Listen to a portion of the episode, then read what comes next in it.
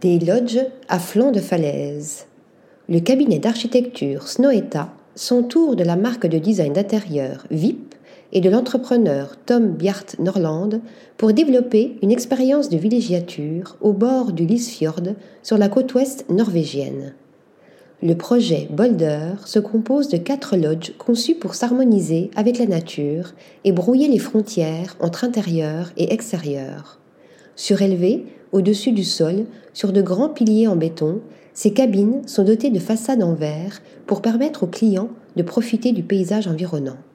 De l'intérieur, ces derniers ont ainsi l'impression de flotter dans les airs, avec cette vue imprenable sur le fjord, les montagnes remplies de pins aux allures de bonsaï et les rochers laissés par les glaciers il y a des milliers d'années.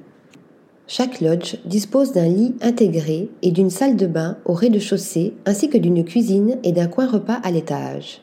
Le bois, le marbre et le cuir constituent les matériaux de choix pour les meubles tandis que le sol en béton apporte de la rugosité à un décor sensible.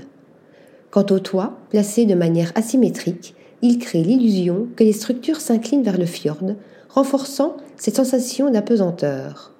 Hormis l'électricité qui alimente la lumière et les commodités, le site est hors réseau, venant ainsi parachever cette déconnexion pleine et totale.